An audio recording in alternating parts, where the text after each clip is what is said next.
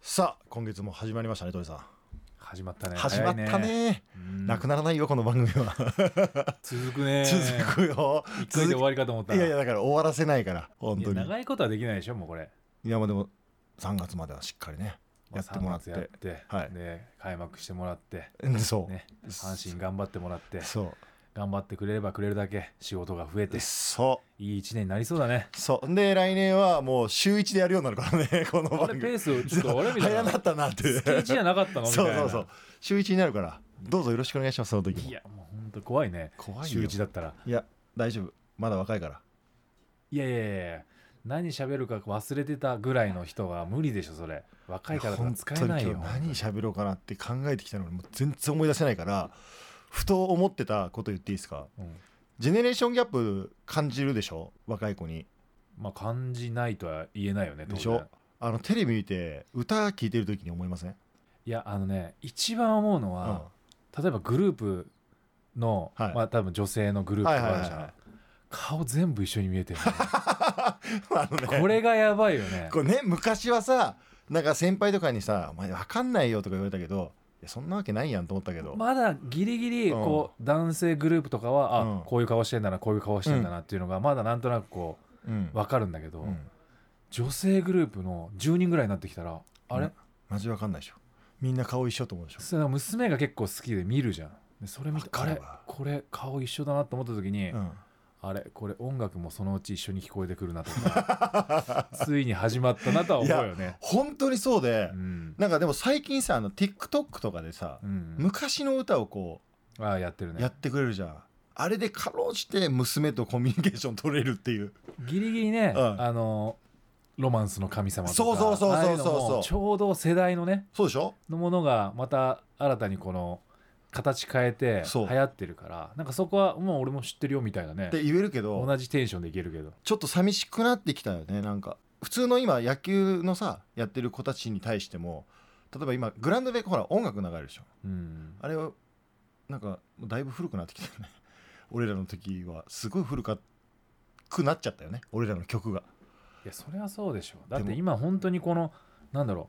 う俺らの時に、うん球場の例えばバッターボックスとか、はピッチャーが入場してる時に、アイドルの歌なんてほぼなかったと思う確かにまあ洋楽が多かったりとか、うんうんうんうん入ってくるアイドルグループのっていうのは、まあ、嵐とか、はいはいはいそういうの SMAP とか、うんそういうのはあったけど本当にえこれ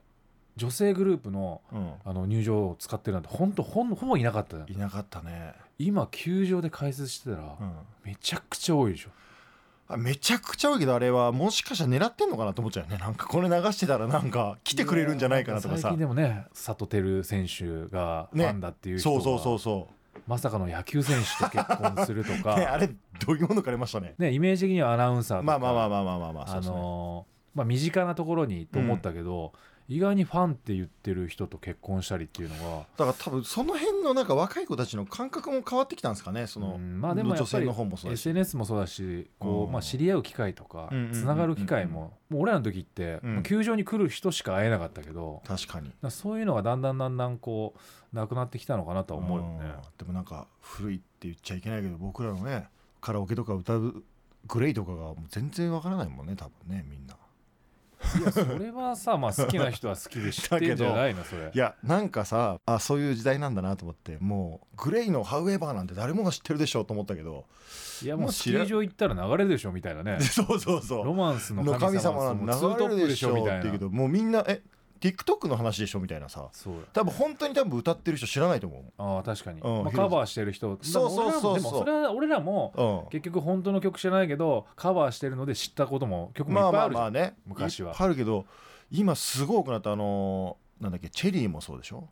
スピッツうんあれもカバーしてる人いてそれも TikTok になったりとかもうだからもうカバーばっかりよねだから逆にいあやでのもいいやんそれはやっぱり昔の曲がいいからカバーしてそれがまた今の人たちが形は変えてるけどこうつながっていくみたいのうはん最高でしょ、最高だけど本当に年取ったなと思ってで今喋っててもまだ思い出してないから俺はずっと思い出そうとしてるん思いだ出よす、ためにこの話してたのうん、あの思い出しながらこれはもう一個思ったことだけど鳥さんに振ってみようと思ってでも本当に今日のラジオのためにいろいろ考えたのが全部飛んで全然出てこないそれぐらいの熱量ってことだねなんか悪いことになってえる 俺が悪いことになってるいやもし俺がそうやって思いついたらもうパッとメモしてこれ持ってきておこういうのあったなっていうところをお前はあこれ聞こうかなっていうふわふわっとするぐらいにしかこのラジオっていうものに対しての熱量がいやないってこと今本当に映ってないからっていうことに口ずっと笑ってるからね え嘘の口になった真の剣な顔してないよ真剣な顔してない俺はおかしいな嘘な顔してるわ本当にいやじゃあもうさっさと始めますかもう今日ももう始まってんじゃないいのこやれいや始まってんだけど、うんじゃあ正雄さん呼ばないと確かに助けてもらおう正雄さんにだ怒鳴ってくださいもうお願いしますはい鳥谷隆の鳥谷式ラジオ皆さんこんばんは MBS アナウンサー井上正雄ですナイターオフシーズンの MBS ベースボールパーク日曜日週替わりのパーソナリティでお送りしておりますが、えーこの2週目この方々とお送りしていきます改めまして鳥谷隆さんそして加納圭介さんですお願いしますお願いしますよろくお願いしますえー物忘れ老眼、えー若い世代とのギャッ プね加納、さんから出てくる話が最近こういうの多いですよねいやもう老眼とかもね手元がね、一番若いのにこの中で、ねそう一番年下なのに一番全てが早いっていう、ね太ってきてる し膝も痛くなえっだてってるボしクシングもしてるんでしょ はい、ねゴルフもしてるでしょはいなんでなんかななんかこう世間から距離を取りたいん ですかいやいやいやいやいやいやいやわざ全と然見えないようにしたりとかいねやななんんかかねね多分ねでも分かんないけどねお酒かなやっぱおさお酒お酒かな飲みすぎなのかな飲んできたのいや今今飲んでないよ今は飲んでないけどなんかやっぱお酒って老化を早めてるのかなってちょっと思ってますそれでいけばね鳥谷さんでしょ一番飲んでる量はでもだってあでも飲まない酒飲まない1年もねまあありまあました当しね、然あだからもう毎日飲むっていうのはやんないで飲んだらまあ一日開けたりとかするんで、そうか酒飲むそうそう毎日毎日毎日でだんだんハイボール濃くなっていくってね わかりませんあもうそれ はね麻痺してるうんわ、かるわかるちょっとずつ濃くなっていくあれなんかちょっとっと味薄く感じてくるよね、そうそうあれ麻痺してるねそういやだからこれねこの番組は鳥谷メソッドをはい一人でも多くの皆さんに知っていただいて、いまあ、いわゆるプロ野球、まあ、人生の中でいろいろこう培った経験をメソッドとして皆さんに伝えてもらいながら、それを我々もできる範囲で取り入れてはいだからこのラジオ始まって逆に今僕は加納さんと逆でお酒飲む量っていうのが回数が減ってかつ飲んだ時には水とお茶をいっぱい飲むんで素晴らしいだから全然やっぱ変わりますもんねあれ。うん素晴らしい水分を変えるってすごいなってうんこのさんなんで逆言ってるんですかだからあれじゃないですかパターンとして結局やっぱり物事って成功例だけだとはいわからないじゃ ないですかあなる ほどじゃあだから待ってはいはいはい失敗例の方を失敗例の見せてくれてるメソッドから逆らったバージョ ンを一生懸命見せてくれてるんだと思うんですよ、はいはい多分使用上の注意みたいな部分あをーこうなるよっていうことをねだって何ヶ月もやってんのに、はいずーっと毎月自分が老いていってるっていう話しか聞かないわけじゃないでですしかょだかうらんちょっとずつでも、うんあ、はい昔より良くなったっていうの明るいため未来がに、ねはいこの何ヶ月もやってきたのに、はい結果月を追うごとに老いていくってなったら何の話してたんだって話になる でしょただですよただですよあもうこんな老眼鏡かけましたなんかメール見にからかけたんですけど、はい えっとねメールで、えー鳥取県の八頭郡、えーはいラジオネームトラスカルさんかな、はいえー、山陰からラジコプレミアムで聞いています私は鳥谷さんと同い年ですで加納さん井上アナウンサーともがっちり同世代です、はい老眼の話子育ての話など共感できるところがたくさんあって楽しいですって言ってるもんねでもちろんそうだそういうこともある別にその、あの40代で老眼で、まあ苦労してるとか、はい最近物忘れあるんですよねとか、はいっていうのはみんなあるんですよ。うんうんだ楽しいでしょいやだからメソッドを聞いて、はい良くなってないっていうのがはいなんか不思議な感じですよね。ただメソッドを聞いてやってないってだけなんでだってメソッド聞いてたらハイボールは濃くならないでしょ、薄くなっていくはずなのね普通は。濃くなるよねもう麻痺してる だよからお酒ってそういうもんでしょ楽しくなったら忘れちゃうものでしょ、まうんあそういう日も当然ね、うんあるでしょのうんたまには必要だと思うし、うん全くじゃないんだけど、うんそのカバーリングをしっかりしていきましょうっていうことを話してるのに、うんカバーせずにそれ毎日やってたら、そうな るよそうだねそうだからどこかが、まあ、例えばサッカーだったらサイドバックが上がればうんセンターバック、ね、ボランチがちょっとカバーしましょうよみたいなカバーの仕方を教えてくれてるんですよ鳥谷さんが。攻めっぱなし守りっぱなしそうももうロベルト・カルロスっていうぐらい上がりっぱなしのサイだドかバらそれックみたいなそれが古いんだってえ出てくる世代が古いだから古い世代もあの分かりますよっていうまあまあまあねね今メッセージいただいたいやだか方らにはそうですよ鳥谷メソッドをやってる正雄さん、はいやってないかのこれどうなっていくかっていうのをやってないんですかやちょっとは動いてるえしでもあれ可能メソッドがあるんで、確かにはいうんだからそのメソッドがどれぐらい効いてるのかっていうことも、まあ、確認できてきたっていうことですねこれが。あんたね先に言っときますけど可能メソッドうん鳥谷メソッドを採用しなかった人の悪い例になりますよこのまま悪いいくとね、うんそう悪い例というかまあだから人生楽しく生きようよっていう人たちにはぴったりかもしれないですよねまあ、楽しいけど短かったらどうしてくれんだだかよらだからもう短く さっと楽しい時は楽しく行こうよっていう、まあまあね、はいそうそういうタイプでいいのかななんか1か月ごと老けてますよ本当にマジちょっとそれは思ってんですよ最近ちょっあれと薄くもなってきてねえ髪があ髪の毛いやそれは薄くはなるでしょじゃなんかね髪の毛も痩せ薄るしくなってるのか、うんで顔がそのむくんで大きくなるから頭こう皮なんがか伸びたのそうなんか全体的に伸びてきてるのか聞いたことないなんかちょっとなんかちょっと太ったからそうそうそう髪がうん頭の頭皮の皮膚が伸びてあ頭薄くなるじ聞ゃいなんたかことなんないかこうじゃあなんかデコ可能が可能メソッでドデコ可能がメソッドデコがえげつなこういこうなんていうのこうの伸びたっていう引かっ張余白が増えいたやみたいな。俺ね、うんおでこ太ったっていう人は聞いたことない聞いたことないそう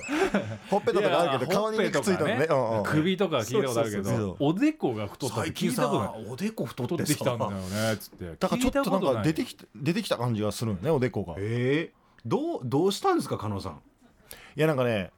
ボクシングとかゴルフしたら、そう体にいいことしてますよお腹減るじゃんまあ確かにね運動してるからその分食べちゃう飲んじゃうねいや別にそれ別に悪いことじゃない悪いとは思だから言ってうないね悪いすごいいいこといいことじゃないけど体重ずっとキープなのようんだかうん増えもせんし減りもせんっていうらボクシングを始めたきっかけは痩せたかったのか、はい、まあ、ちょっと健康、はい運動不足を解消したかったのか、そうですね、まあ、どそれとも喧嘩で強くなり たかったのか今更俺はそうそうそ俺は中学生かいやいやいやでも本当に最初はジム行ってたんですけどジムの面白さが僕にはちょっとああ野球やってる時はねもちろ器具ん、でねトレーニングすうん、る野だけ球のうまくなるためだけど、は今何のためって思ってきたんですよだんだおうんそしたらジム行っていうのがだんだんしんどくなってきてじゃあなんか動きながらなんかできたらなっていう中でそのたまたまボクシングを紹介してもらって行ったら、あ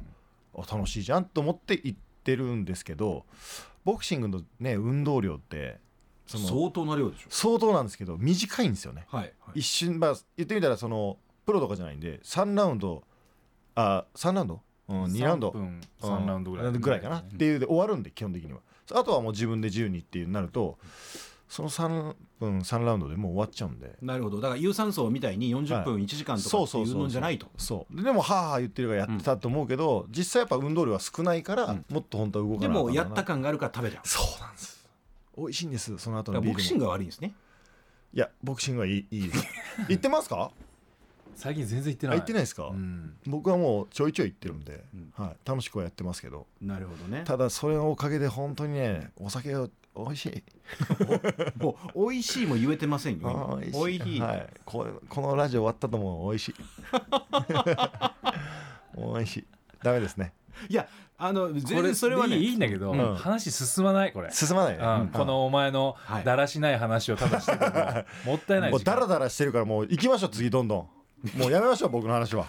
なんでこっちが怒られるんでしょうね、もうやめましょうわかんないな行きましょうまあ、あの今もお伝えしましたけれども本当に鳥りメソッドをですね皆さんに一つでもこう、まあ、あ多く提供して、はいそれをできる範囲で皆さんに、えーまあ、取り入れてもらう、まあ、もちろんそのお野球をね今プロを目指して頑張ってるという人たちには野球の技術的な話もおどんどんしていただきながらとにかく鳥りメソッドを皆さんに、えー取り入れてほしいなという思いでこの番組を進めているんですがこんな番組の身近に取り入れていない人がいるというのはなかなかね、えーラスト2回という放送なんですけれども。まあこれはこれでまあ結果が出ますんで、そうですね。はい、はい。もう頭皮がえ太ってきたとか、はいそんな現象が起きるなんてもう聞いたことないわけなの で。あーあー面白だいからまあそうやって結果っていうのはやっぱり聞いてる方からしたらあちゃんとえ、そうですね。そうですねもうその比べていただ現いて実に起きてることじゃなくはていもう喋ることまで麻痺し始めてる、 い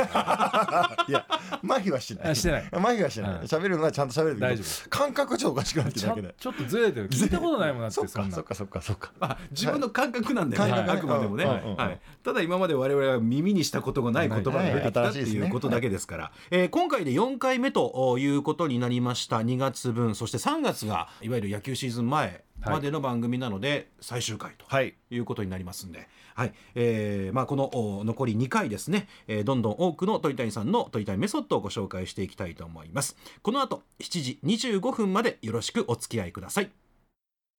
ではこのコーナー参りましょう回答鳥谷式さあ番組にもたくさんのメッセージいただいておりますご紹介しながら鳥谷さんに答えていただきたいと思います加納さんお願いしますはい、えー、いこましいラジオネーム長谷さん、えー皆さんこんばんはこんばんはかつて鳥谷さんが背負っていた背番号1を今シーズンからルーキーの森下選手が背負うことになりましたね、うんえー背番号1の先輩鳥谷さんは森下選手にどのようなプレーを期待していますかまた鳥谷さん入団時自ら背番号1を選択したのですかという質問です、これどうなんですか背番号は背番号は正直全く1番欲しいとかなくてえ早稲田の,、うんあのまあ、決まりとして、はいあの正捕手は6番なんですよえー、で内野の要が背番号1なんですねへでーキャプテンは10番なんですけど、はいこれはまあトートとか行くとキャプテンが今度1番になるんですけど、はいはいだはかいはら内野の要はもう1番をつけるっていうもう決まりのだなるっほどたのでい、うんえ1番をつけてたので、うんまあ、それはまあプラのプロのねスカウトの人からしたら、まあ、1番をが内野の要っていうのはほとんどの人は知らないわけなのでななるほどので、まあ、1番っていうのが、えーつけれるよっていうことで言われてたんですけど、別に1番が好き とか欲しいとか、うんまあ大学生ぐらいとか、まあ、高校ぐらいまでやったら、うんもうエースピッチャーがつけるそうですね番号ってあそういですねう感覚だったので、まあ、できたら6番とか、まあ、ショートだったあーかそうらなんのですがねつけたいなっていうのがその大学の時もあったけど結局それでも1番をつけるっていうのがもう大学の決まりだったうんで、ーんそれがまあプロでまあそういう話ででも1桁もそんなに。あの空いてなかったっていうのもあうっんて、まあ、1 6番、まあ、金本さんつけてて、まあ、7番今岡さんつけてっていう、まあ、空いてなかったのうでん1桁がいいんじゃないかってことで1番にしたのでそんなにこうどうしても1番にしたくてっていうような思いは全然なかったですね。でも不思議ですよね、高校生の時は、まあ、ポジションを野球って数字で表しますけど、はいまあ、エースが1番はい、で、えー大学に行くとこう18番のところも10番のところもあったり1番がエースじゃなくなるんです野手になりますよねどっちか野手になって、うんじゃああの早稲田だったら左のエースは18番とか、えー左が18番あ左がそうなん18だ番とか、へーなんかもう本当その大学によってうん全然違うんで、だか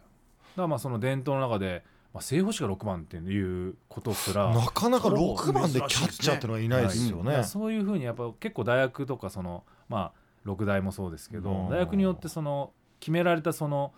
まあ一番活躍した人が持ってた番号みたいな。はああーそそうういいううことでなんとすなねくこはいうはいイつけメーるジが番ね号があるなのるでほどだからそれでまあ1番っていうのはねそんな欲しいとかいう感じでは全然なかったですね。ううんんでもタイガースにいた僕らが聞いてたのは最初2番を鳥谷さんにっていう話があったっぽいんですよ。ヤンキースにいたジーターが2番かな、うんうんで鳥谷さんにってなったんですけど実はそのドラフト上位の人が2番つけたら怪我が多いっていうのがタイガースあったんですよ。まあジンクスみたいなね、ジンクスみたいなタイガースそれこそチームであるタイガースの中のジンクス2番をつけると怪我が多いんじゃないかっていうので2番を避けたっていうのは僕ら聞いたんですよ。へえはその話は本人の耳には来てないな。出てい、 もう僕はタイガースその時もう入ってるから、ない、はい、で2番つけてる人がいて、すまあ、怪我多いからっていう話は聞いてましたけどだから1番ちゃうかなみたいな、で1番だったからあやっぱ1番かみたいな、うんそうタイガースはタイガースでそういうのあったんですけどでもこの鳥谷さんの番号つけたこの森下君ですよねまあこ希れ望ですからね連絡は来たんですかその球団からはあ球団からは連絡来ました。あやっぱり、あのーはいはい一番つけたいって言ってるんだけどどうっていう話をされて、うんうんうんいやもうそもそも あの出た阪神出た時に、はいもう1番は自分の番号じゃないんで、はい好きにしてくださいって言って、はいまあ、それで終わって、はいでまた正式にもう1番に決まったっていう時に、もう一回球団の方から連絡があって、正式に1番つけるっていうことなんで、はいどうぞみたいな感じでそうまあこれがもうドライ鳥谷ですよね、うんはい、だって俺の番号じゃねえじゃんっていうまあでも普通なんですけどね番号は自分の番号ってことはその、ずーっとねつけてて、うんそのまま阪神でもずっとつけててっていう番号だったら、はあれかもしれないけど、うんただもうやめて空いてたのをいはちょっとお伺い立てられてもい、は選択権こっちにないいうんじゃあいやなんでつけるんですかやめてくださいよって話にならないしまあでもこだわりのある人もいるじゃないです言かったらつけないのかって話やん、まあねいやダメですって言ったら、つけるなっていう人が過去にいたんでしょうねはい球団からするとだねからやっぱこうはいね、お伺い立てながらやってるとは思うんですけど、これだから不思議なのがサッカーってエースで10番はいって変わんないじゃないですか、変わんないですね、うん世界のサッカーでもプロでんも、確確かかに、に大学でも高校でまも、あなんかすごいですよね、野球変わるじゃないですかうんまあ、プロなんかエースって18番ってですよね感じですよねうんあのピッチャーでまあ永久欠番っていうのあはいはいがはい各球団にあったりとか、はいただ内野手がどうでとかなんとなく一桁多いよねとかはい、でも一桁だから必ずいい選手ではなくて二桁でもねイチロー選手も51番とか、うんまあ、それがその人のユニフォーム、うん背番号になっていくっていうのがあるんですけどこの辺どうなんですか野球界の二人はこう野球でいい数字というかこうあ背で番も号っぼてなんかこう僕なんかはやっぱそんなに最初63番つけてっていう時に次は一桁つけたいなって思いましたよあやっぱ昔そはうなんですねやっぱ一桁って、うん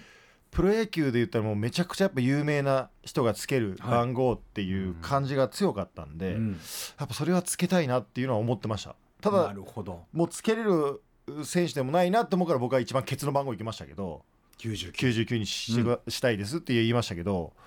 でもやっぱ一番とかってやっぱ憧れなんじゃないですかねやっぱみんなえ逆に言うと鳥谷さんが一桁以外の時代ってあったんですかこうもうこう野球始めてからそう言われたらないか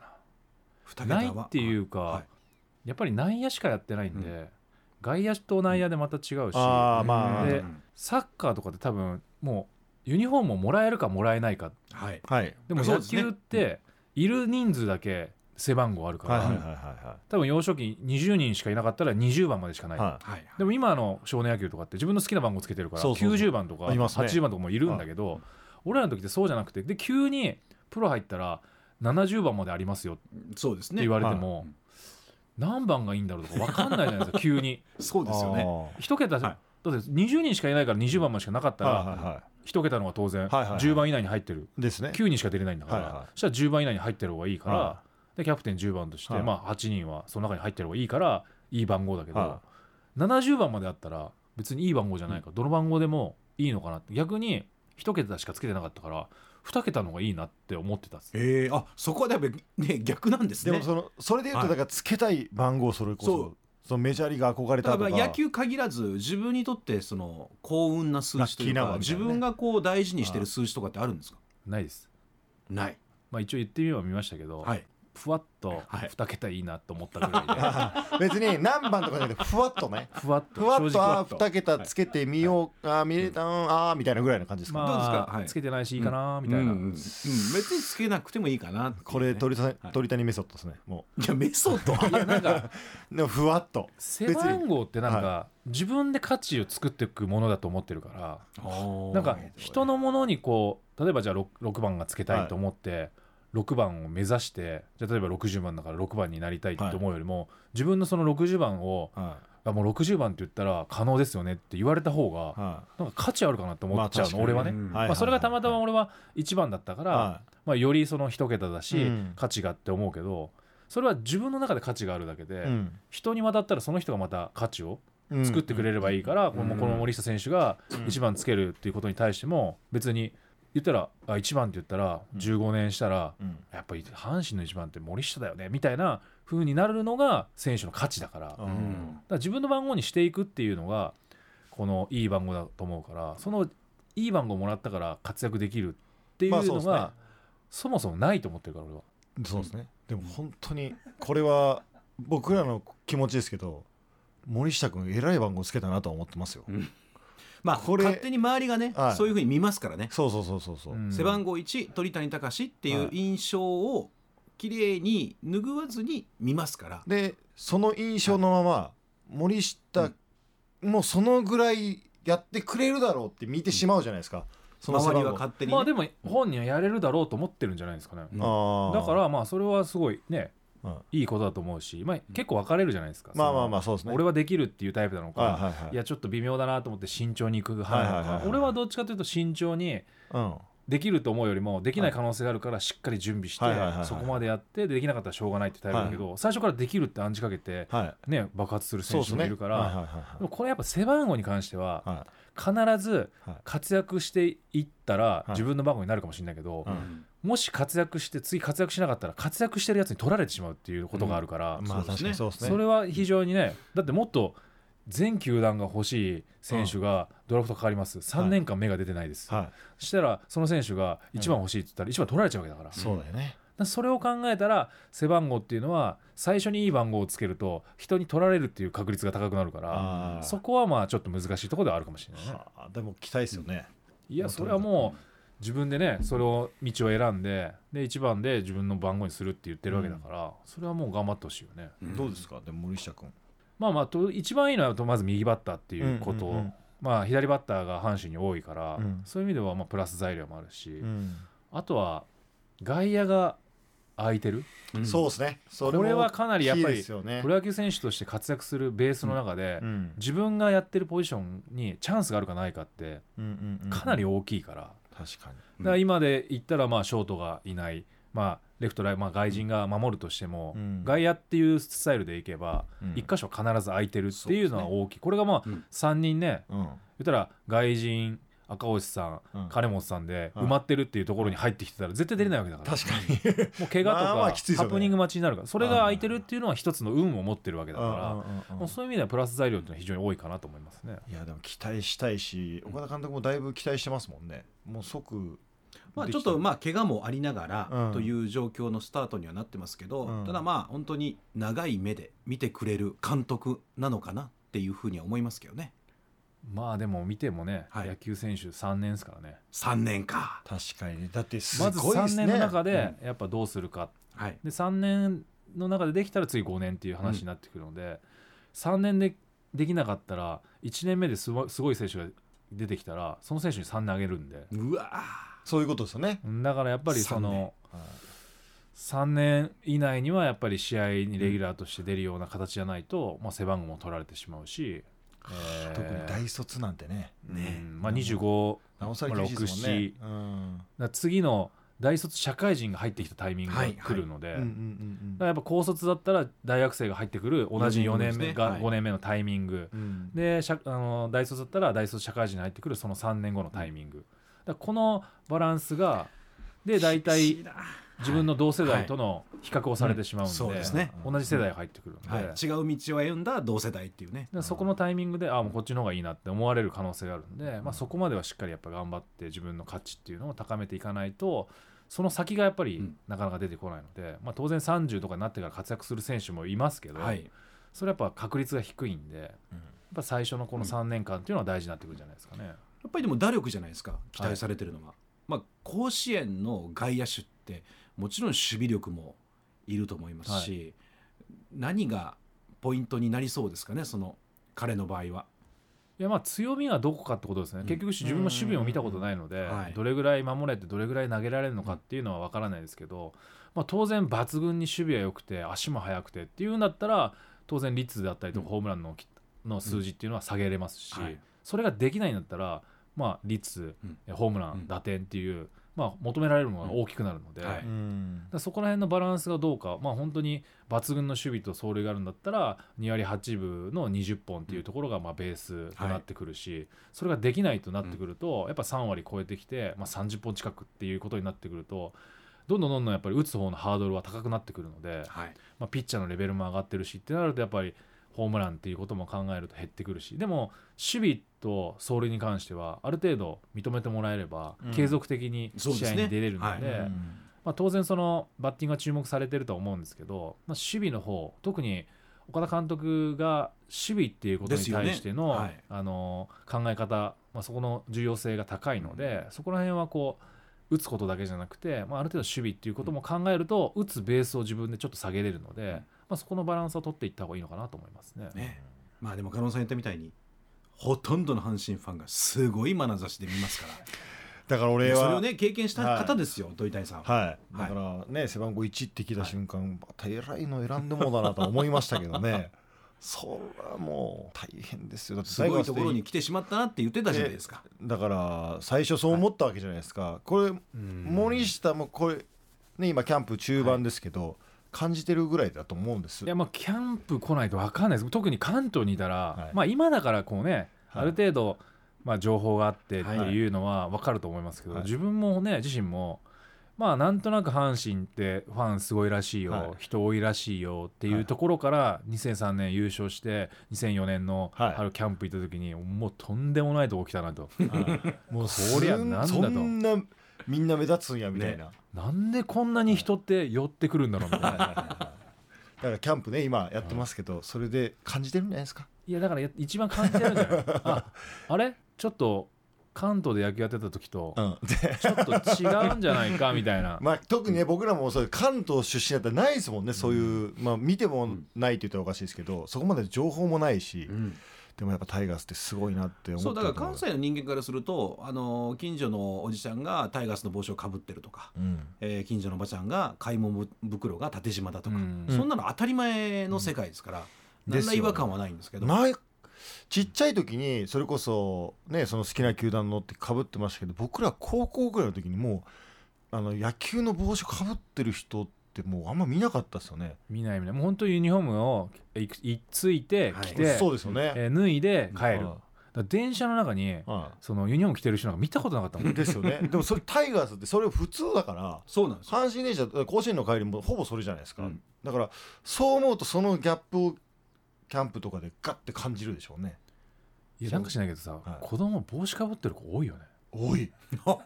関東より、はいはいめちゃくちゃ多い。小学校って学校行く時に、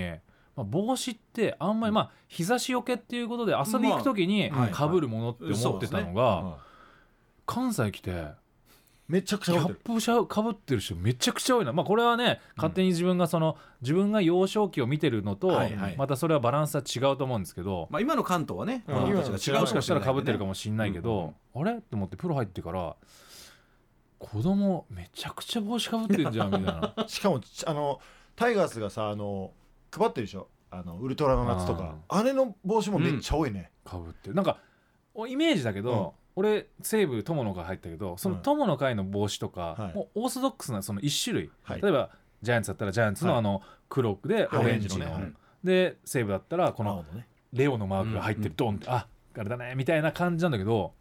バリエーションも豊富だからそう確あれみたいないろんなのもあこれるいしつの阪神帽子みたいな、あれ往年のみたいな ねあれいいでも最近そのニューエラでね、また出してそうるそうしそうそう確かにこのまっすぐのつばのやつも出してたりするから、いやだからこうぜまた文化が変わってるというか文化の違いで多分森下君もびっくりしてんじゃないかなと思うねまあそのあたりは時間があればねちょっと聞いてあげてください、はいそれはもう聞いてみたいですね、はいどう思ってるの今かどうって、はい関西どうって、まあ、キャンプ終わったぐらいに聞いてください。キャンプ中はね、必死でもしかしたらやってるかもしれないんで、うん今中盤なんで、そう確終かにわったぐらいにどうって言って、ね俺の時こうだったんだけど今どうみたいな、いやでももうねあの時に比べればまだ確かにその2003年優勝からの2004年とは違いますよね、うんしかまあでも確実にね岡田さんになったことによって、はい OB とか、マスコミとかそれは必ず増えてるからそうですねだからそういうのは多分肌で感じてこう見られてる感そうですね。たまたまその六大の場合って早慶戦って言って本当にすごいですもんね。すごいはいあの数が一大人イベンがトで入すよねるはいものを経験してたからプロ入っても球場の雰囲気とかに飲まれることないけうんうんうどんやっぱちょっと慣れるまでにも絶対時間かかるうしんその雰囲気っていうのはちょっとこうまあトートとかでやってたのとはちょっと違うんじゃないかなと思いますよね。甲子園でやるオープン戦といかやとだか違らうじゃないですか。岡田監督就任時のうん、大卒のドラフト1位で背番号1っていう共通点あるわけですもんね一緒ですね。一緒ですもんうほん。んまや。はいこれでもだからしかっ第た一次岡田政権のドラフト1位の背番号1いじゃあなんかすごい活躍してくれそうな気はしまやすだね。からなんかの縁だと思うんだよねねこれ、うん本当に確かに。いいなあ、うん男前やし。そうくわ左打ちと右打ちが違うぐらいでだいぶ違いますね。それめちゃくちゃ違うけどね。見えてる方向真逆だから。確 かに。外野と外野でも違うし。まあちょっとねゆっくり落ち着いた時にはい。話してみて、どんはない話なのか、我々もまた聞きたいと思います、はい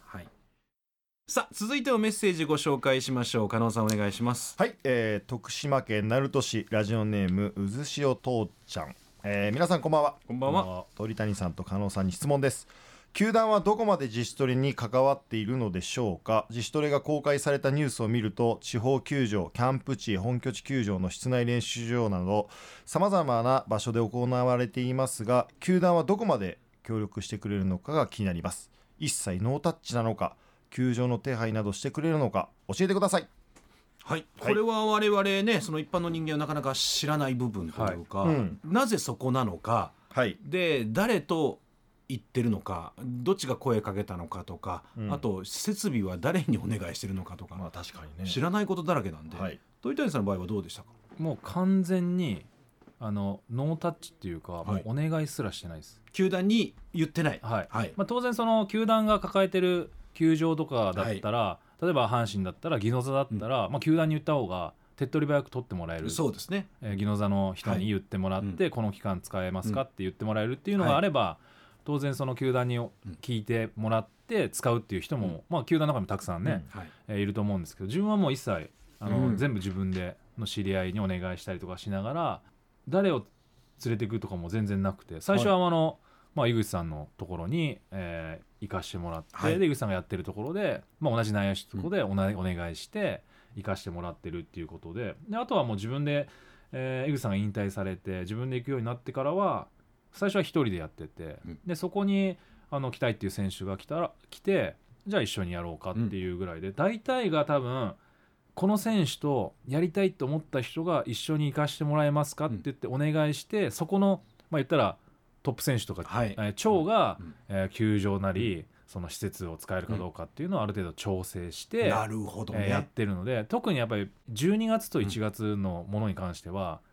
基本的に球団はノータッチなので、うんだそうですねはいからまあ1月の自主トレっていうのは、えーまあ、球団にお願いしてうまいことを動かせるところはお願いするとは思いますけど、基本的にはもう全部ノータッチで自分たちで、えー施設とか、まあ、知り合いを通じて、まあ、ウェイト場を借りれるなとか。えー球場を借りれるのか室内を借りれるのかとかそういうのは全部自分たちでやってると思いますね。うんこの、まあ、数ある、ね、選手の中で井口さんを選んだっていうのはどういう理由だったんですかやっぱり内野手で、えーまあ、活躍もしてるし、っていうところでなんかこう身近にいる内野手がまあ井口さんだったっていうのとあとやっぱ大学3年生の時に大英のキャンプに行かしてもらっへてでその井口さんの人柄というか、まあ、そんなこうとっつきやすいって感じではなかったんですけどなんか寡黙な感じですよねそれがなんかかすごいこう、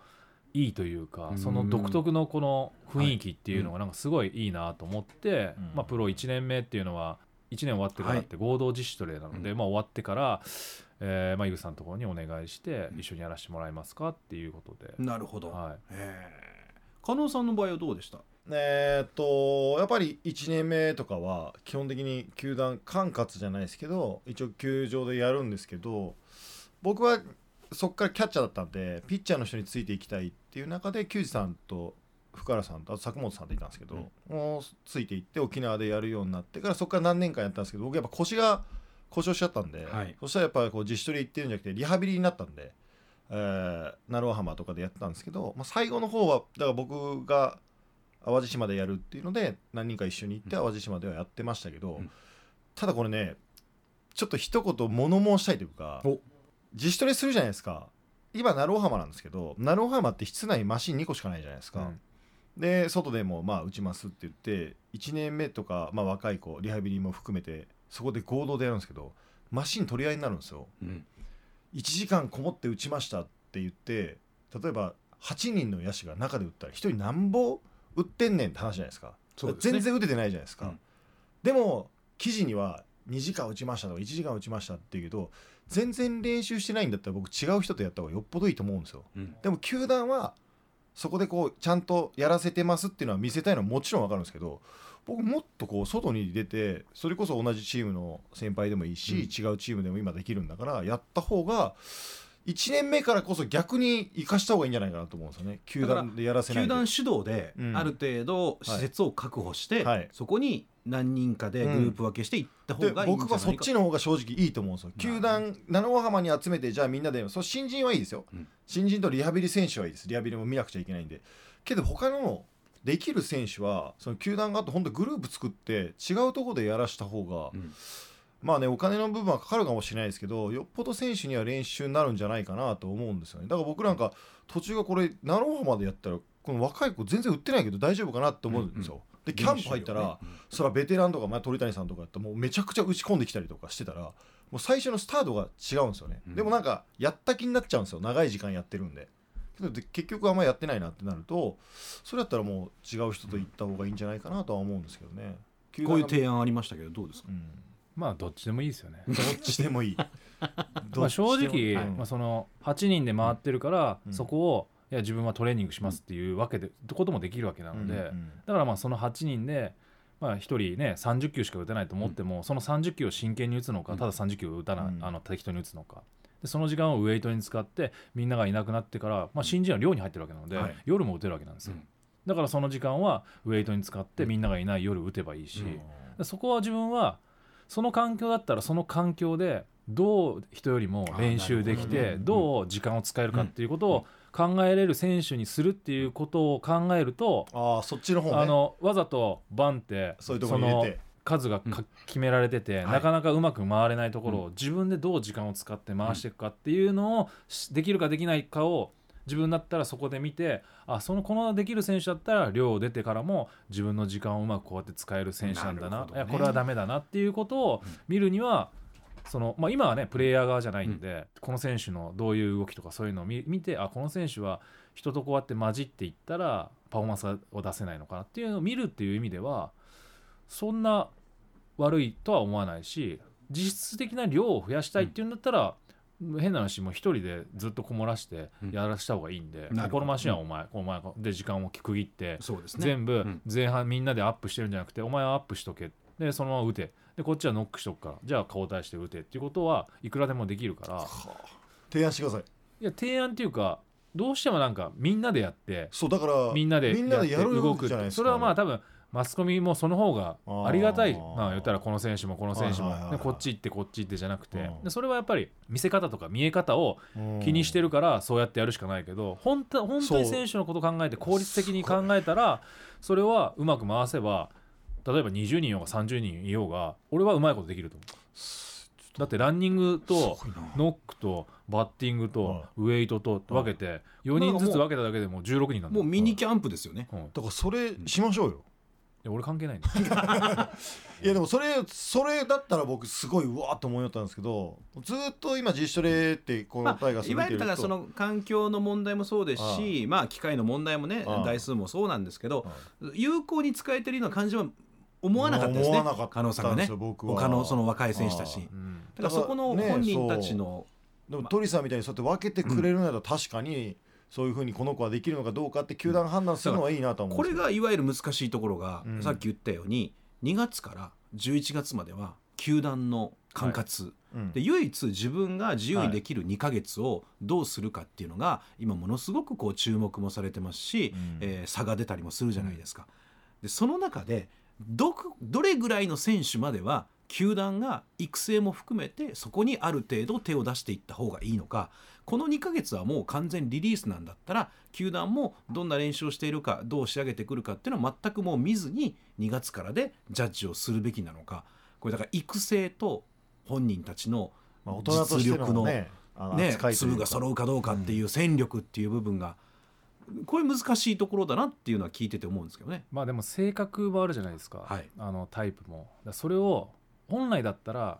多分この選手は一人で任して大丈夫、うんこの選手は任しちゃダメっうんていうのを一人ずつジャッジしていって分けていくっていうのが自分はベストだと思います、はいでそれはその最初からもし今年1年間の生活を見てこのそれ大丈夫だと思ったタイプは来年の1年目2年目は合同実証とかやってるんで、2年目の選手はでもない人はいますよっていうパターンをなるしほたどりとか、はい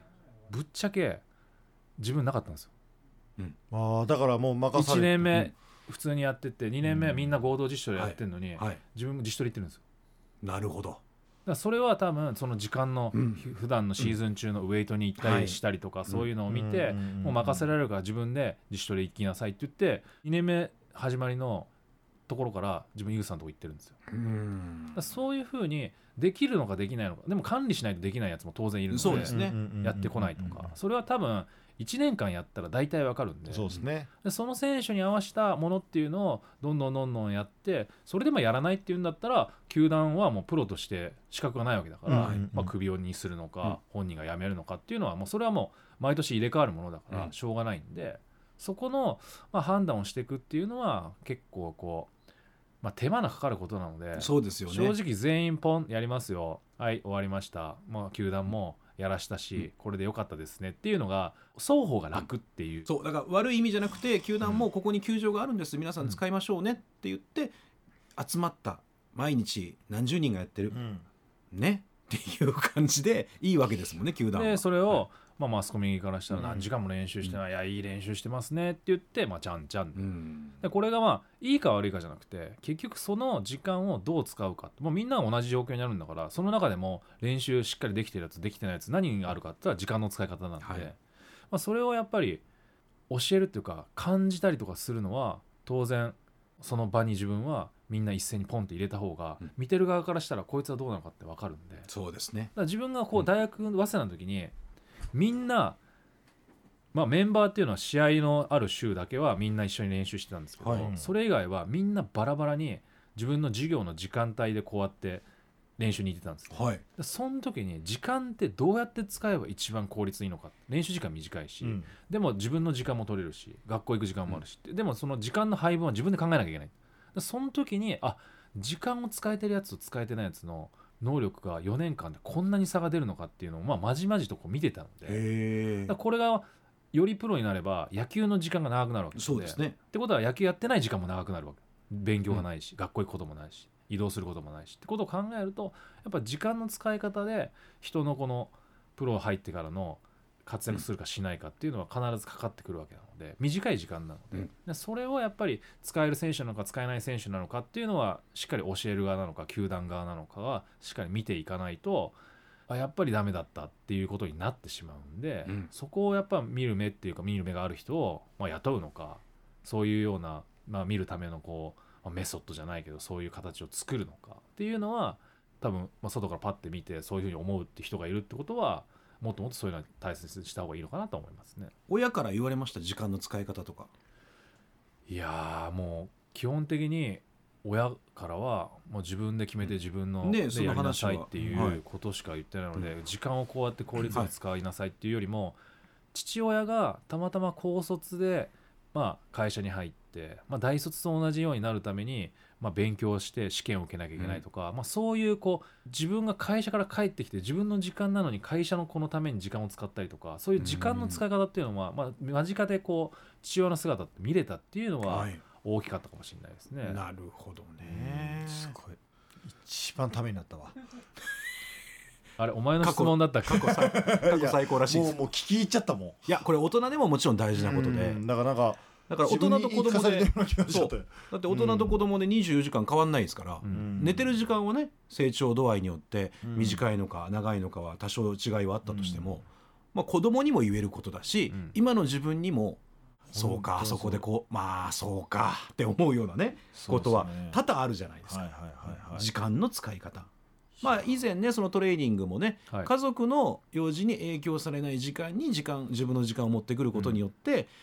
やりたかったのにできなかったっていう自分のストレスをためないっていう話も、だからこれも時間の使い方ですもんね。もう時間はもうみんな平等にあるんで、はいその時間をどう使ったかによって自分の価値を高められたりとか、うん人が寝てる時にそれをやったことによって一つでも単語を覚えれればいつかそれ使った時に、あそれを感銘を受けて仕事が来るかもしれないしとか,、うんだから常にやっぱ自分を高めるためには時間がかかるからうんでそれは人によってかかる時間が違うから10時間でできる人は、うんじゃあパッと思いついた時に10時間でやればいいしでも12時間かかる人もいるからそれは2時間早く起きてやらなきゃいけないわけだから。だからその時間の使い方は自分がどの位置にいてどうやったらどれぐらいできるのかっていうのも普段から時間使ってないとわからないから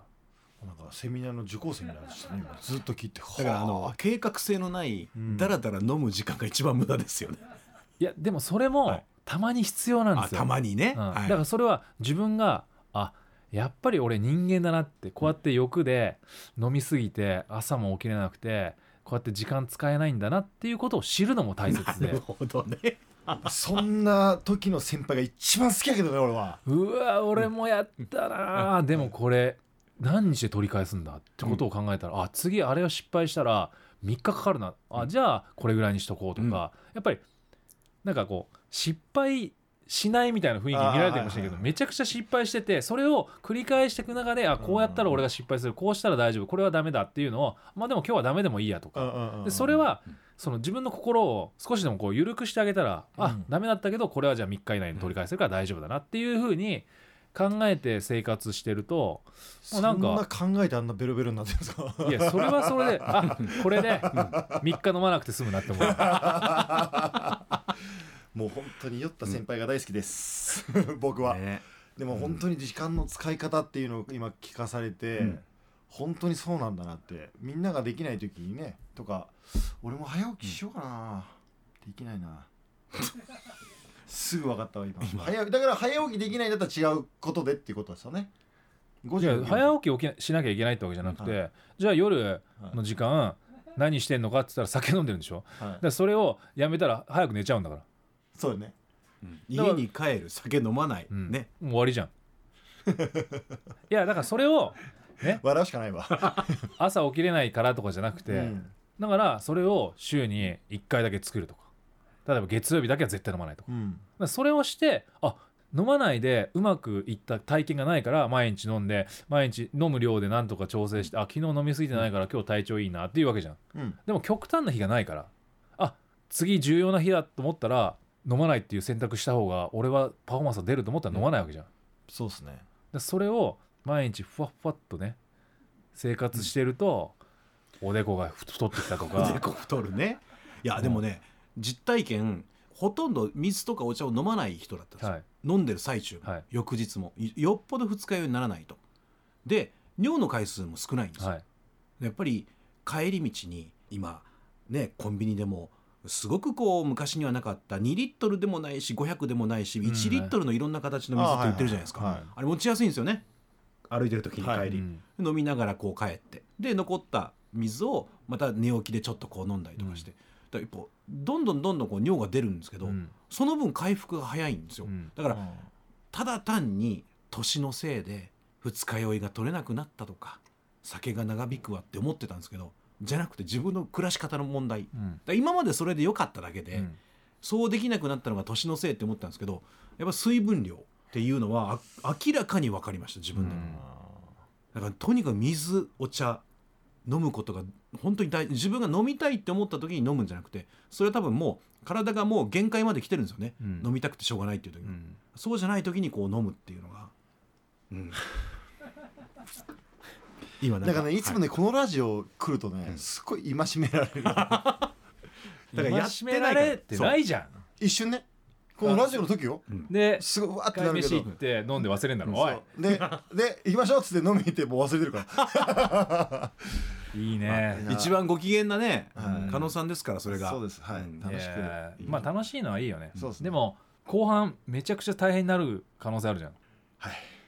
でその時に「いやあん時」みたいないや本当も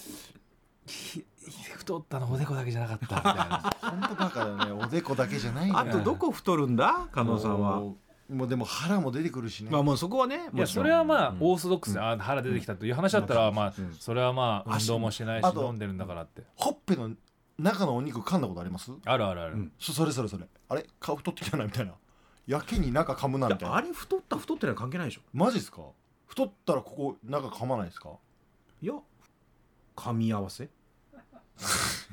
いやでも今まで噛んでなかったのが、うん急に噛み始めるんですよ太ったらってことはじゃあふだって太ったら毎日噛み続けるってことになっちゃうじゃんいやいやだからここずっと傷だらけ でそこ痛いな思いながらこう米ちょっと今日こっちで噛もうかなみたいなゴリッと何回かありますよまだ今それになってないんですよなった時はほんまに自分でもうあ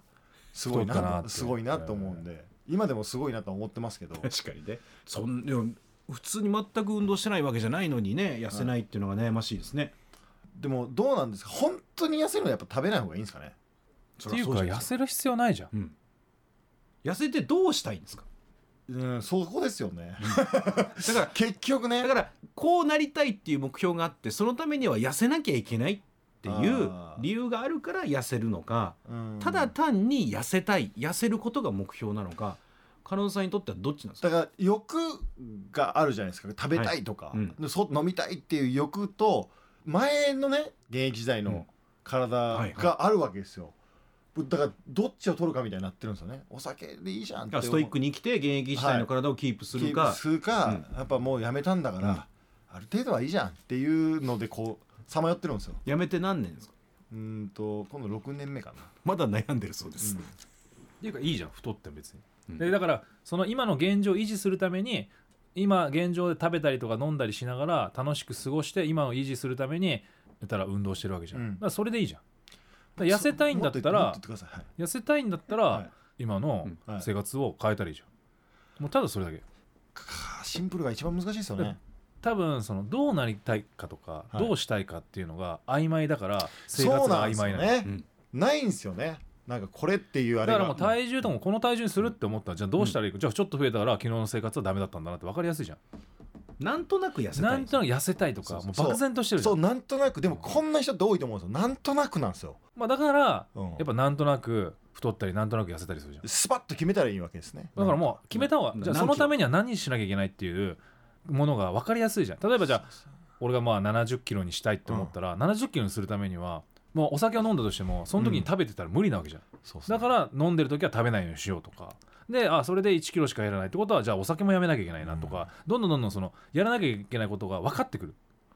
それは毎日お酒飲んで毎日食ってちょっと太ったな、うん、じゃあちょっと 抜こう痩せたな食べようこれ減るわけないじゃんなんかもうそれはもうおでこも太るよそう目標立てなあかんねだから大阪マラソン走ろうって言った時は痩せないとそういう膝も痛くな怪我するじゃん怪我しますよって言われて確かに痩せたんですようん、でその時は多分マックス痩せたぐらいですあのファスティング抜かしたらでもないんです今痩せる理由もってなるとなるんですけどでもうんうちょっと痩せたら、あれあるじゃないですか服がこういややる時にって思っちゃうんですよ、いわゆるね、うんその明確な目標がないにしても、うんそのお腹周りの感じとか、うんなんとなくのその自分の感覚 って、はい、それが変わるってよっぽどですよね、うん体重的に、はいはあダメだなと思えばご飯食べなくなるし、いはい、はい、だからずるずるそれ繰り返してませんか加納さんだくりくり返しますはいからもうちょっとこうちっちゃい幅でいけそうなのになんか大きな波を繰り返してませんか結構急に絞ったりとか楽しくなっでてき急に太ったりとかそうですねいやなんかわ分かりやすく言ったら、はじゃあなんとなくさ自分がさまあ例えば病気して、はいあ看護師さんとかさそのそういう病院の先生はにい見,、見てもらって病院の先生になりたいなって思って、い、は勉強するために何何をしなきゃ医者お医者さんになれないって分かるじゃんいうん、でも人助けたいなーってずっと思ってたら、うんどうやって助けたらいいか分か んないじゃん確かに今だそからの状お態です、前ね、はだから、はいその言ったら、はいなんとなく人助けられたらいいなーみたいなうん警察官もあるな、うん消防士もあるな、うん救急車で運べるなうん、あお医者さんもあるなってずっと言ってるだけで、ずっとボケっとして るわけだからね本当ね世の中の僕みたいな人にもう本当に分かってほしいいやもちろんもちろんそうあのいやだからなんで悪いとかじゃなくて、はいそうした方が早くないじゃあお医者さんになるためにはじゃあそういう学校に行かなきゃいけない、はい勉強もこれぐらいしなきゃいけないあでもこれが無理だったらじゃあ次はこういうもの次はこういうものっていう人助けれるものが次から次に見えてくるじゃんそうですねでも今なんとなく道歩いてて誰か困ってる人いないかなって探してる状態なわけよ、もう今スタッフの首折れるぐらいうなずいてるスタ ッフがもううんうん言うてたもんもまあでも年とともにね、はい欲求は増しますからねうああはいはいはいは代謝も悪くなるしうん自分で頑張らなきゃいけないのも分かってても、味の濃いもの食べたくなるし、うんお酒も飲みたくなるし、うん気づいたら最近夜中の2時にかまぼこ食べてましたもんね私はね、いやそれもうはい、夢じゃないのそれ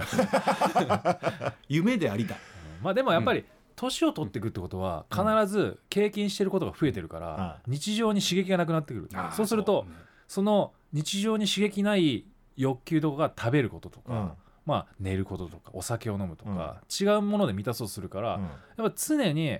まあ少年の心じゃないけどうんあこういうこともあるんだとかそれって例えばじゃあ本読むことでもそうだしあこういう人ってこういうふうな考えを持ってるなとか新しいものを常にやっぱ入れていくっていう作業をすると日常のものに対してアップさせる例えばうんお酒を飲んでるのを増やしてなんとかもっとうんあの欲求を満たすとかはいいはいうところじゃなくて違うところにもこの満たせるものがあるから年齢がいけばいくほどいろんなことにチャレンジしたりとかいろんなものを勉強したり吸収するっていうことをした方が俺は日常がこう変わらずにやっていけるんじゃないかと思うよね。どうですか何かこう興味があるもの裁縫とか、まあ、読書もそうですしあと何かこう家でできること外でもできることうんなんか自分がこう興味あるものどうですかもうねだからそれがないんですよね結局だから釣りとかボクシングとか、もうなんか好きでやってるやつだけだからちょっと今ねでもなんかその同じことじゃん。はいだからそうそうそうなもんうですよ釣り行ってきますって言って、もう本当にマグロ釣りに行って帰ってこないとか、うんは遠洋漁業もうずっととか。い、はいはいはいなはんいかそういう同じことでももっと幅は利いたものとかあるじゃん。はい僕はもっと言うと嫌なことやったろうかなとも思ってるんですようんそした方がなんか刺激あるんちゃうかなと思ってあの自分自分何が自分にとっじて嫌ゃなあのダイエットしたらいいじあーすごいこと言うねゃん。なんで嫌なことなんでしそょうでも根本運動が嫌いなわけじゃないですだから勉強するとかね何か資格取るためにとかあそうそういうのいいじゃないですかあーうんそういう方がなんか刺激になるんかな公認会計士とか言っちゃったり、すげえな いきなり行くそこまでいやでもやっぱりさ、はいこの、まあ、資格好きな人いるじゃん、はいはいはいこの手手頃なとこから行っても、はいあそのいつ使うのみたいなのよりはもう取ったらえみたいなあーすごいねっていうやつファイナンシャルプランナーとかはいはいはいはいでもなんかちょっといいこと聞いたななんか頑張ろうでも4回目ですよこのい放や送もう全然毎回ねねいやこのあ最後にいいこと聞いたな、ううんんよかったって言って1か月経ったらあれ 老いが進んで まじすゃあみたねいなでもね毎回毎回ちょっとずつ取り入れてるんで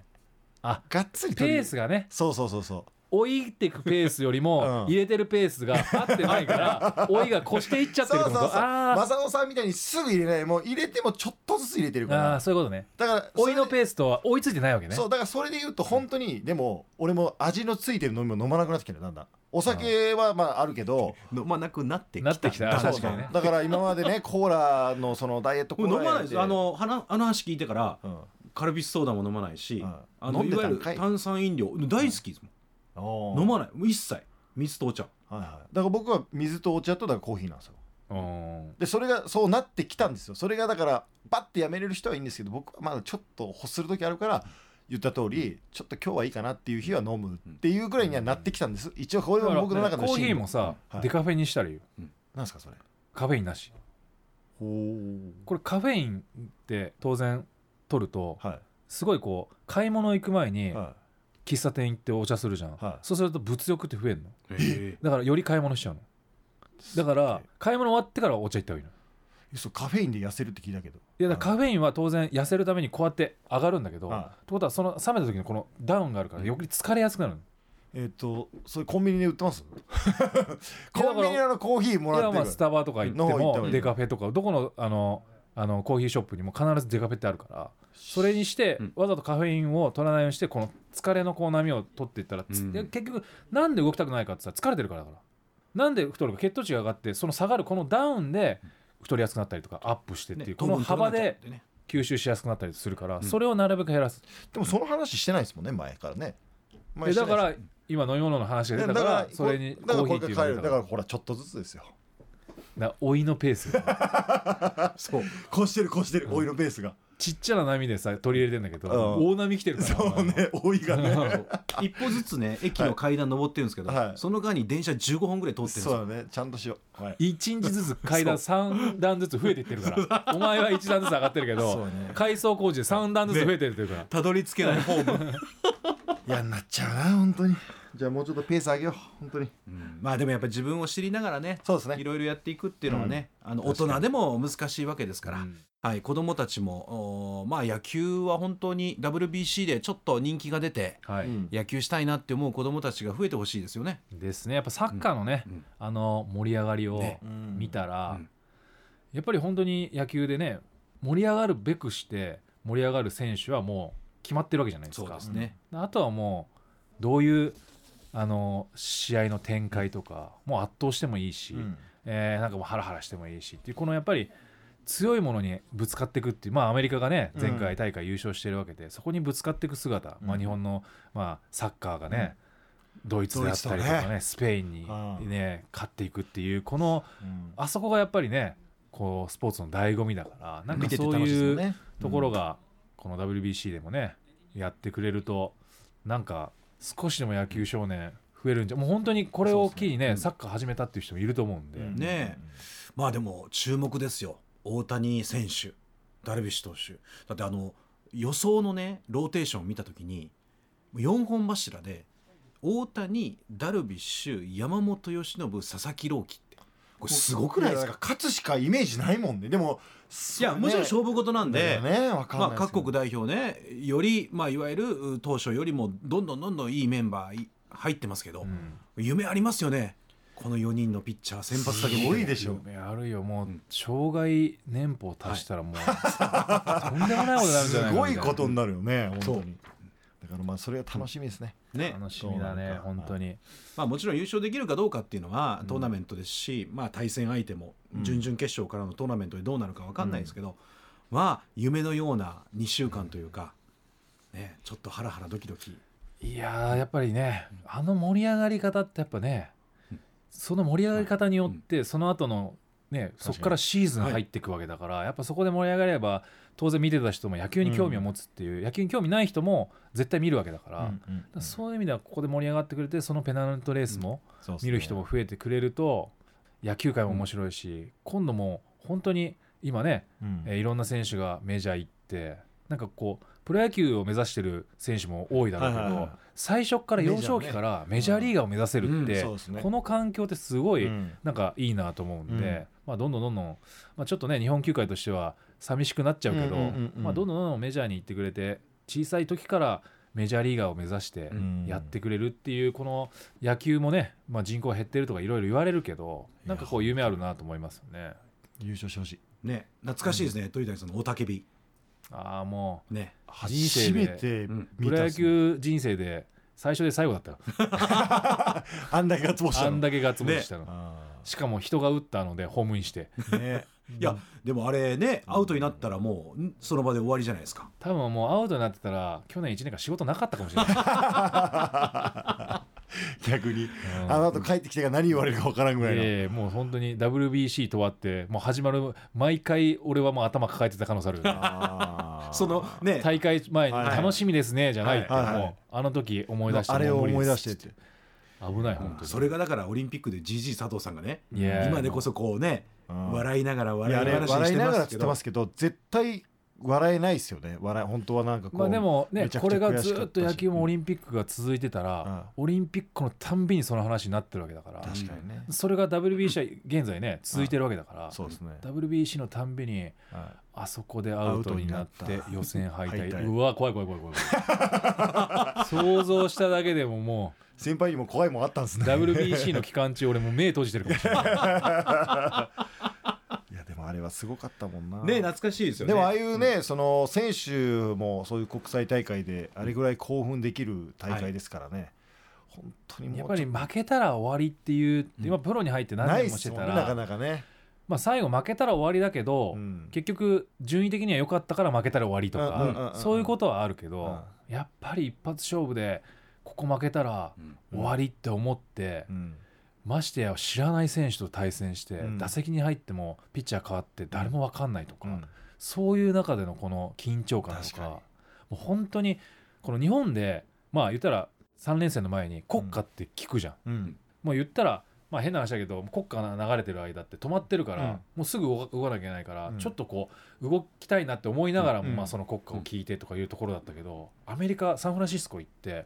国歌が流れた時に初めてあ日本代表で来てるって思ったの。へもう鳥肌みたいな感じ、日本代表でうんで1番バッターだったからはい結構前の方に立ってて、あ俺日本背負ったんだって思った瞬間に、なんか緊張感というか、はこう重みがドンってきたの、まあ、当然もうメジャーでやってる選手とか、あのまあ、経験がある選手もたくさんいると思うんだけど、なんかそういう日本で聞く国歌とまたアメリカの地で聞く国歌の違いっていうのもなんかすごい俺は感じてたからあーなんかそういう楽しみというかそういううん違った感覚もあの実際に WBC 選ばれてうんいく選手っていうのは感じれたりすると、まあ、その後のねやっぱり野球人生にも、まあ、大きな影響出るんじゃないかなと思うよね。いやでも楽しんでほしいですけどね、選ばれた選手はねなんねかこう、よくあるじゃないです正か直無理だからえまあそうですけ楽しどめない楽しなんかこう負けたりとかしてねよくオリンピック選手とかが、すいませんでしたみたいなあんなことはもう全然言わなくてもいいなと思うんですよ、えその国を背負って大変だけ日ど本人の気質じゃないのうんだってラジオですいませんって言ったらでも頭下げてるよ俺らうん はいラジオだからさすそういませんでいいわけじゃんそうですねでも気がついたらすいませんって電話でもいるでしょはいはいはい営業先の人なのか分かんないけど、はいずっと頭下げて電話しなが頭下らげてますすいませんいや分かってますすいませんって言って相手見えてないわけだか ら確かに確かにでもでもやっぱそれがまあね日本人のいいとこでもあるんじゃないの、うでも思い切ってね自信を持ってやってきてほしいまなとあ、い思いい経ます験けどとねまねあその後そう帰そうってきてからもやっぱりねうん経験になるし、うんまあね本当にじゃあヌートバー選手っていう、はいまあねしそうですね知らなかったし、うんうんあでもこうやってお母さんが日本人でうんね向こうで頑張ってて、うんこうやって選ばれて、そういう日系でやってる人たちにもあ、うんこういう日本でやるっていうチャンスがあるんだっていう一つそのうね,、そうね形にもなってるから、うんまあ、そういう選手も活躍してくれてその WBC の価値も上がって、うんでメジャーリーガーもこの WBC に選ばれるのにどうするかっていうそうよでうすな、ね感じになってくれるとどんどんどんどんね、うんうんうんまあオリンピックがないっていうところもあるからそうですねなんかこう世界で戦うこう日本人の凄さみたいのを見せる大会としてはやっぱり今回ねうん盛り上がってくれて次へそう次なんへですよねつながっていくんじゃないかと思うよどねん。どんつながっていって野手でもそうですしピッチャーでもこれだけね、現役のメジャーリーガーが来るっていうのはなかなか今までなかった経験だと思うのででもまず本当に最初の方だけだよね、ねもうそ1うです回、よね2回そうそうそうの時に本当にバリバリメジャーリーガーの人たち、うんまあ、イチローさんが来たりとかしてやってるっていうところぐらいで、その後からちょっとね、なかなかこう、あのメジャーリーガーがっていうよりも、うんまあ、国内でってそうですいうね時期的なこととかもはいあって、そこからね、もう本当の今の日日本を代表する選手が出ていって、世界と戦ってどういうのなのかっていう、だからなんか、どういう結果になるのか、すごい楽しみだね。それでま本当たねこっちで見れるっていうのがいいですよねいいですね、まあ大日本谷ラウンド君があっがてどんなあれになってんだろうと思いますもんね、その日本で見てた大谷君と違うわけじゃないですか、もうめちゃくちゃみたいダルビッシュもそうですけどうんね、うん楽しみしかないないやーテレビでしっかり見たいと思いますそうですね私もテレビでしっかり見ましょいやまあお二人はまだ分かりますよ現場に行く可能性はね、十分あるんで,、すねはい僕は私チャンはスもがうあれしばっかりとテレビで見ます、う、はい僕もしっかりとテレビもうねええあるかもしれない解説あるかもしれないですからねいやいやいはい、果たしてお二人が仕事しているかどうか、まあ、まあそれはね、えーともかく WBC も楽しみな時期になってまいりましたさあ4回目になりましたが、えーあっという間に終わりました4回目を振り返って鳥谷さんどうですかやいやもう本当にねはい可能が老いていって る老いがね回を増すごとにはい老いていく、はい非常に残念です残念はいという一言がありましたよいや本当にでも頑張ってます僕はだけど今日聞いて分かりました追いのが早いっていうね僕が頑張ってる努力より、もうね頑張ってるっていうのを自分で評価してるっていう時点で、うんメソッド分かってないです 頑張ってるかどうかは、うんこちら2人がうん「可能やっぱ頑張ってるねそうですね老いを追い越してるよ、うん老いが追い越してるからうんこれでは今老い老いですからねいやどっちかというと本はい、これでは、はいこのラジオやってる意味がないから一番近いリスナーとしてねうん味方がおらんのかないやでもねそうあの本リ人スかナーらの皆さんなんか頼みますいや助けてくだ本さ人いから僕自己申告なかったら我々そんな思いませんよね言わない言わないそんなおでこが太って聞いたことないんだかおでこは太った、うんこれ言っていこうら 今度使ってこう俺もうんなんかおでこ太ったんで最す近よおでこがあっねて、だってなんか髪の毛薄くいやおでこ剃ったんですよ、おでこ使えねえよいいでしょでもそれおでいこやねなんかうんでも太っちゃって、今までなかったから、うんこれ言ったら多分友達5人は減ると思う減るんかい じゃあ言わねえわもう 言わないわそしたらまあでもいよいよね、はい来月3月が最終回ねえとはいいうことになりますので、うんまあ今シーズンは最後また来年もという思いはもちろん我々持ってますけれどもここを決めるのは鳥谷さんですから,、はい、まずは週一でだから正直だから来年のことも考えると身近な我々こうね、はいリスナーが一人はなんとか頑張ってるけど一人頑張ってないっていうのはちょっと来年に悪影響なんですよ。いや自分は思ってますよ、はいあの長年一緒にいますけええど最後の1か月で仕上げてくるタイプなんですよ夏休みの宿題も最後に仕上げてくるタイプなんですよ、ええで一番いい作品美術品を持ってくるのは加納圭介なんですよだからクラスのヒーローですよ ねスターですよそうなんね。だから美術の宿題、うんうんえもうやってるの、おいうんこんなんできたよこんなんできたよあなんだよすごいね、うん俺まだやってないんだよ、うん最後作品展で賞を取るのは加納圭介ですさあ最後に3.12でございます3月の12日、日曜日鳥谷式ラジオ鳥谷最終回果たして、えー、加納さんの作った作品がトークの金賞を取れるかどうか、トークの禁書じゃないでしょ それは無理よそれは無理そっちじゃない、うんそっちじゃないけど、まあ、この1か月しっかり頑張って仕上げてこようかなはい、えー今日もおたくさんの鳥ラジの中での鳥谷メソッドを伝えてもらいましたが、えー我々今日は3人はそのメソッドを忘れてご飯に行くということになっております。しっかり食べますはいはい、そうですね。は、はいいえー次回3月12日皆さんにまたお耳にかかりたいと思います。最後までお聞きいただいてありがとうございました。それでは、さようなら